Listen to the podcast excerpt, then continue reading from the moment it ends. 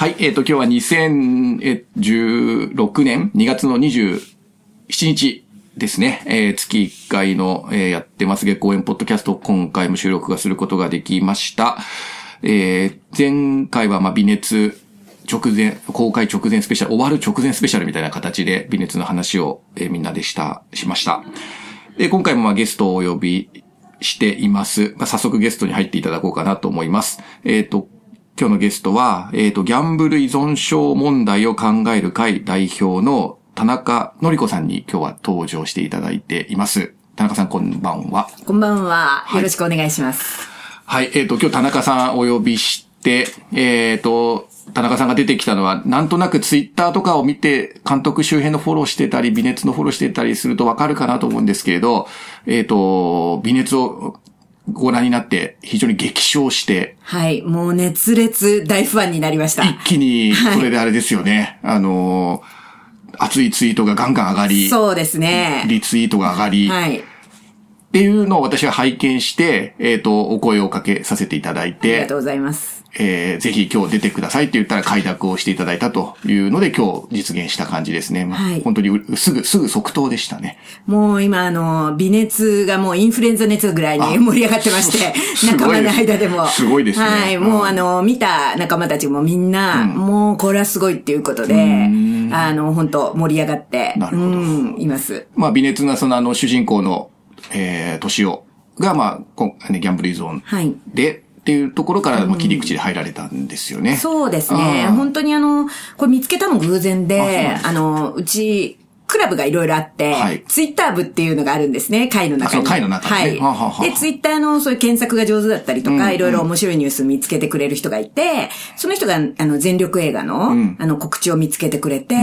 で、もう LINE に、私たちあの、200人近く入ってる LINE があって、そこに、こんなんありますけど知ってますか？みたいなのが流れて、もう大騒ぎになって、それでもう今日からだ行かなきゃみたいな感じであ、まあ、本当に、あれ、今日からっていう感じ。そうなんですよね。うん。もう本当上映何時間前だったんで、電話して、はい。あの、もう、あの、今日監督さんいらっしゃいますか？みたいな感じで電話して、で、あの、会いたいんですけど、みたいな。すごいですね。そんな感じで、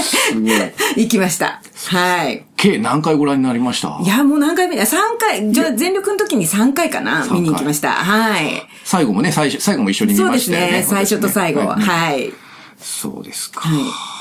まあ私、最後の時にあの、ユーロスペースのところでお話しさせてもらった時に、はい。結構お仲間が、そうなんですよ。結構泣いてる人いましたよね。うん、もうね、やっぱり、うん。自分たちにもうすごいリアルに重ね合わせてられるような映画なんで、やっぱり本当にあの、当時のことを思い出したり、やっぱまだ辛い人たちもいるので、そういう人たちやっぱりこう、じ、もうかん、もうなんか泣いてる人とかいましたね。ね、本当にあうん。の、あそこで泣かれてたから、まあ本当にこう、なんとか、まあ当事者ですもんね。だからまあ当事者の団体っていうことですもんね、ねこの協会自体がね。だからまあ当事者の人たちに刺さったというか、やっぱ響いた。そうですね。っていう感じですかねうんはい。そうですか、そうですか。田中さん自身はど、どの、まあ、まあ少し、まああの、絶唱は絶唱、絶賛は絶賛だったけど、どんなあたりがやっぱりすご、すごかったっていうのは作いやもうね、最初にノックアウトされたんですけど、最初うんまあネタバレになりますけど、うんまあ、年男と、その、あの、奥さんの忍はいはい。の、その最初のやりとりのところの会話が、もう本当あるあるだったんですよね。で、一つ本当に、あの、あんた病気よっていうところで、俺病気じゃねえよっていうところが、もう本当に、あ、もう、必ず。ガツンと、なんでこんな分かってんだろう、私たちのことっていうふうに思いましたよね。一つ一つの会話が、本当に丁寧にこう厳選されてる感じで、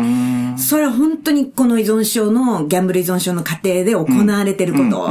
で、その忍がやっていくこととか、良かれと思って、その旦那をなんとかこのギャンブルからやめさせよう、やめさせようと思ってやっていくこととかが、いちいち、その全部私たちに当てはまってる。みんながやったことっていうか、まあ必ずみんなが通るプロセスみたいな感じ。いや、もう本当それでノックアウトされて、まあその時夫と二人で見に行ったんですけど、もうあの、場内が明るくなって、二人で顔見合わせて、もう瞬間、やばいね、この映画って。何者この監督みたいな、もう二人ですごい、うん何者なのっていうのが本当に最初の感想でした。それはまあ監督と会う前っていうよりも、本当にだから作品からまず見てっていうそう感じですよですね。ね。うん。本当に驚きましたよね。そうなんですか。じゃあ、ご主人も、まあ旦那さんも、年をと重なるっていうか。そうですね。本当にまあ私たちはあの、あの、夫婦でギャンブルにハマってたんですけれども、うん、でもやっぱり、その、私の方が先にちょっと辞めてたので、うん、やっぱり辞めさせようと思ってたところもあったし、うん、で、あの、うちの夫も、まさに自分が言ってきたセリフを言ってるような、うん、うん、本当リアリティでした。うん。うん。そうですか。じゃあそれはまあ、田中さんだけじゃなくて、お仲間みんなが見て、うん、もうみんな本当に、あの、なんていうのかな、映画を見終わった後に、うん、あの、ギャンブラー本人の、うんうん、あの、カップルで来てる人とかに、な、なんかどうだったとかって言うと、いやーもう参りましたねとかってあまりにリアルすぎて、みたいな。うん。なんか本当生々しかったですよね。うん。30分しかなんか短編でしたからね、はい、もっと見たかった、そうですね、もっと長い映画の方がね、あれ、良かったかもしれないですね。そうですね。ちょっと物足りない？もっともっと。なんだろうな、えっ、ー、とね、もう本当あっという間だったっていう感じだし、もうなんかあの俳優さんがギャンブラーじゃないっていうのが信じられないぐらい。なるほど。あの顔の表情とか、そういったものも。ちょっとやっぱあの目のうつろな感じとか、ね。そうそうそうそう、なんかこう、なんていうのかな、なんとなく、あの、酔っ払ってるって言ったら変なんですけど、うん。うん、だけどこう、なんか、何かに取り憑かれてるような感じとかっていうのが、すごい本当に表現されてたと思います。私も今思い出しますけど、うん、あの目、目のところにこう、ギャンブルの光がこう当たるように監督と撮ってるとこなんかね、で、目がこう本当にこう、画面にこう首付けになって、それで、あの、パチンコ台の光が目に返ってくるみたいなところで非常にのめり込んでるところをね、演出されてたかなと思うんですけど、まあ、ああいう感じですよね。あの、ちょっとこう、疲れた、疲れてると、乗り、本当に取り憑かれてるような感じ。そうですね。そういうところが本当に、あの、絶対ギャンブラーだと思いましたもんね。あ、あの人自身がね。俳優さん自身がね。はい。じゃあ、それはまあ、今聞くと、まあ、あの時も来ましたけど、まあ、高青年でしたよね。あの、最後、舞台挨拶の時はね。そうそうそう、本当そうですね。うん、で、まあ、その、奥様役の忍さん役のみかんさんも、なんかその、もう表情を失うんですよ、我々。もうあまりにも、信じられないとか辛い出来事がこう頻繁に起こってくるので、うん、なんか感情がこう失われてくるので、こう能面みたいな顔になってくるんですけど、その能面みたいな顔っていうのが、まさにすごい映画で表現されてたなっていうふうに思いましたね。まあ平凡な感じっていうかね、でね。こう表情。でもまあ最後、彼女の、自分の子供にね、切れちゃう場面があったりしてね、うん。うん、なんかそこが非常に、まあ私なんか虐待の観点で見ると、まあこういう切れて子供に行くよなっていうところは最後の神社の場面なんかは、とても印象的でしたね。そうですね。ああいうふうになんかやっぱり子供に当たってしまうとか、そ、ね,、その自分のやるせない気持ちっていうのを、こう、いけないって分かってても、ついぶつけてしまう感じとかは、うん、うん、本当に、あの、よくわかるなっていうふうに思いますね。私ね、最終日の時に、あの時に、みかんさんちょっと、あの、風呂場でお声をかける機会があったので、うん、あの場面とても良かったですっていうふうに彼女に言ったら、あの、まあ、あそこはなんか自分の演技を超えてたっていうか、うん、本当になんか、自分としてもなんかこう、なんていうかな、こう演演技を超えたところで演技ができたみたいなことを言っていたので、うん、まあ多分すごく印象的ですよね、最後のあの子供に切れる場面っていうのがね。そうですね。でも平凡だったのに急にバーンってね、こう切れる感じがね。そうですか。まあ、あれですね。そうすると、まあ、本当に、あの、今聞いていただいて分かる通り、本当に田中さんは、本当に微熱に、の熱に感染したというでしょうかね。ノックアウトされましたね、本当に。ね、うんこの後いろんなこと、まあこれを元にあれですかね、まあ活動とリンクさせていきながら、なんか微熱をもっと広めて、この熱を広めていくような形をまた考えられたりするのかな、そうすると。うん、あの、やっぱり私があまりにこうブログとかでいろいろこう大絶賛してたし、ただあの、まあ全力映画、あの、夜の9時ってことで、ね、島内なので、うんうん、やっぱ見れる人って限られてるので、うんうん、あの、まあ仲間たちのリクエストは、熱いリクエストもあるので、まあ全国、あの、回って、まあ、自主上映会みたいなことやっていきたいなっていうふうに思ってます。うん。今までごめんなさい、私は不勉強でありますけど、ギャンブル依存に関する映画とかってあんまなかったんですか、ね、そもそも、そもそもっていうか。こういうふうにすごく、うん、あの、リアリティのある、そしてギャンブル依存症の過程っていうふうな目線で捉えたものってないんですよ。どっちかっていうと、その、博打打ちに、こう、哀愁を持たせるみたいなギャンブル映画はありますよね。例えば、麻雀放浪記とか、ああいったものって、なんとなく、うん、と哀愁があって、なんかちょっとみんな憧れちゃうような、あんな生き方もあるよね、みたいなものっていうのはいっぱいありますよね。だけどそうじゃなくって、現実はそんなかっこいいものでもないし、現実は本当にそんな人がいたら、もう家族はたくさんの迷惑、ね、子供たちもそこに生きる子供たちもいるんだっていうような、このなんかリアルな家庭という目線での、いあの、映画っていうのは、私が知る限り初めてだと思います。うんまあいろいろね、あの、ご本も出されてるし、リサーチはいろいろされてると思うんですけど、じゃあ本当にそこはなかった視点というか。ないですよね。うん。はい。なるほど、そうなんだ。じゃあこれ、まあ、ね、田中さん当事者でいらっしゃるから、私はまあ、ぜごめんなさい、残念ながら当事者ではないので、ちょっとあの、気に、今日質問しようと思ってたことがあって、はいえっと、年男が走るシーンがあるじゃないですか。あの、ランニングし、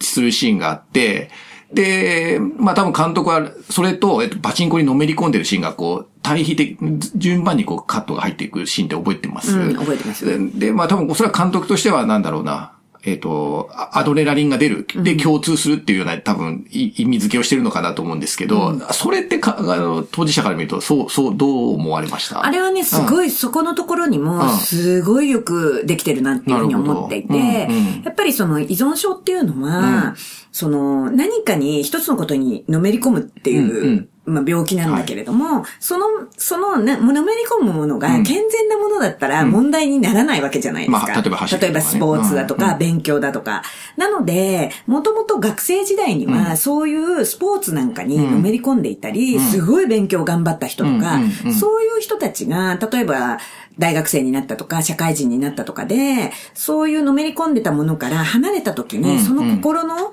心を埋めていたものがぽっかりなくなって、そこの喪失感を埋めるためにギャンブルが入ってきてしまうっていうことは、よくある話なんですよ。だからそのストーリー性にも、すごく感心しましたよね。なるほど。うん。なのでまあ私たちの仲間には、やっぱり、あの、学生時代、あの、インターハイに出ました、まあインカレ出ましたとか、うん、そういう、あの、ドラフト4位だったとか、そういう人たちとかっていうのは、すごくよくある話なんですよね。うん。なるほど。じゃあ、本当に、その対、上手にこう、なんていうか、両方が描かれてるというか、そのスライドしていく感じもよく描かれてるっていうか。いやーもうれ、それでその後、その、葛藤するじゃないですか、うん。敏夫が、そのお金を見て、やりたいんだけど、いや、やっちゃいけないっていう、その葛藤してるシーンとか、走りながらも、そしてやっぱり、ああ、ダメだっていう風になった時に、こう、トリガーですよね。トリガーにこう、寝台入れ替えみたいな、出てくるじゃないですか。ねはい。つねもう、あの流れとかは、もう本当に感心したっていうか、うーん、そうなんですよ。それでやっちゃうんですよ、みたいな気持ちになりました、ね。言っちゃうんですよそう、思いました。なるほどうん。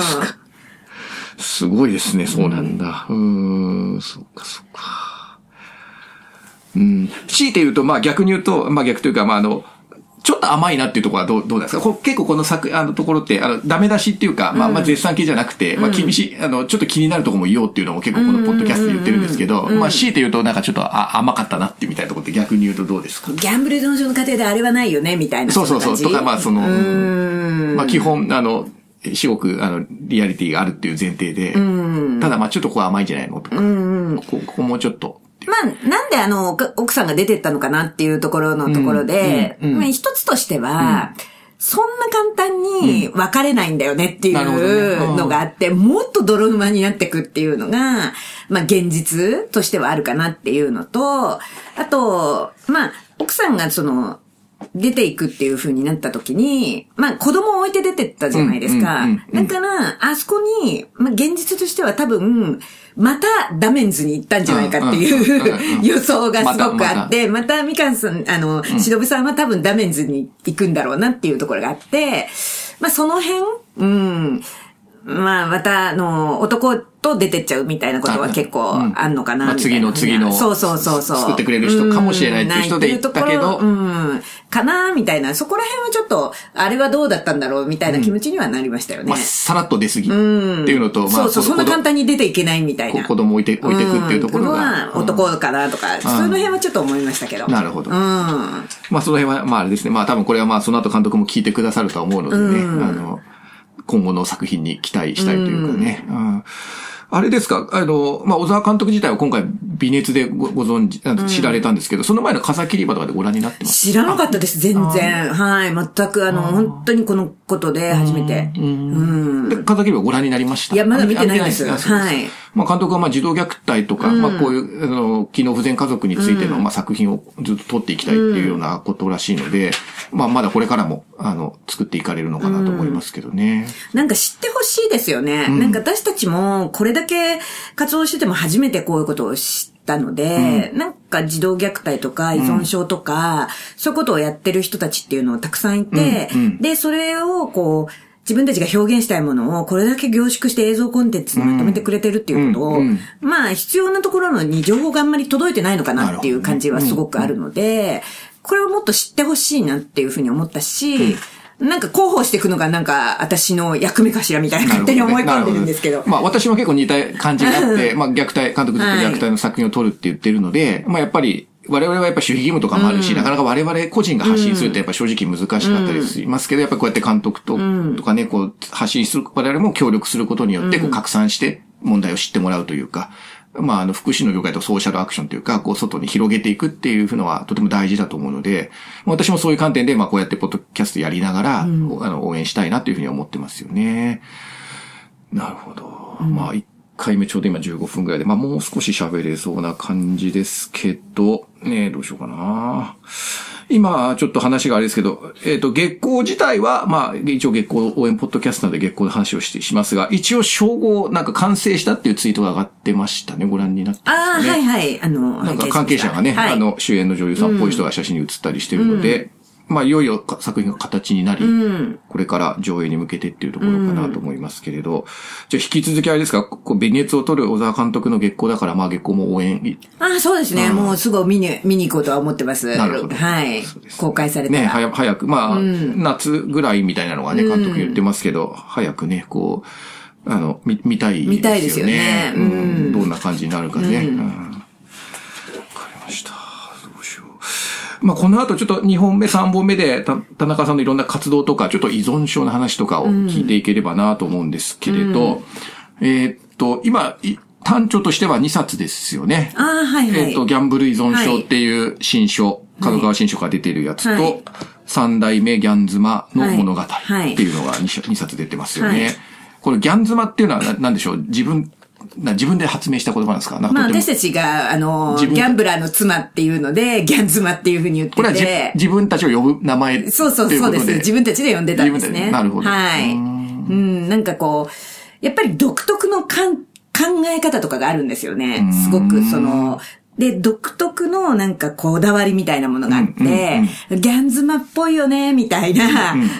うん、ところとかを、こう、仲間内でこう言ってたんですね。自分たちを、まあ、なこう、カテゴリーするときに言うそうそうそうです、そうです。これは外部、他社、他社から、他社というか、周りの人からギャン妻ですねって言われるのは、これは嫌じゃないんですか？別に全然嫌じゃないですよね。まあ自分たちは自分たち呼ぶのはあるけど、人から言われると嫌だとか。あ、そうなんないですよ、全然。うん、そうですね。でもまあ、とても響きがいいですよね、ギャン、ギャン妻ってね。そうですね。キャッチーな感じがすごくしますけど。そうですね。今度流行語大賞目指してるんですけどね。ギャン妻で流行語大賞を取りたいみたいな。なるほど、なるほど。はい。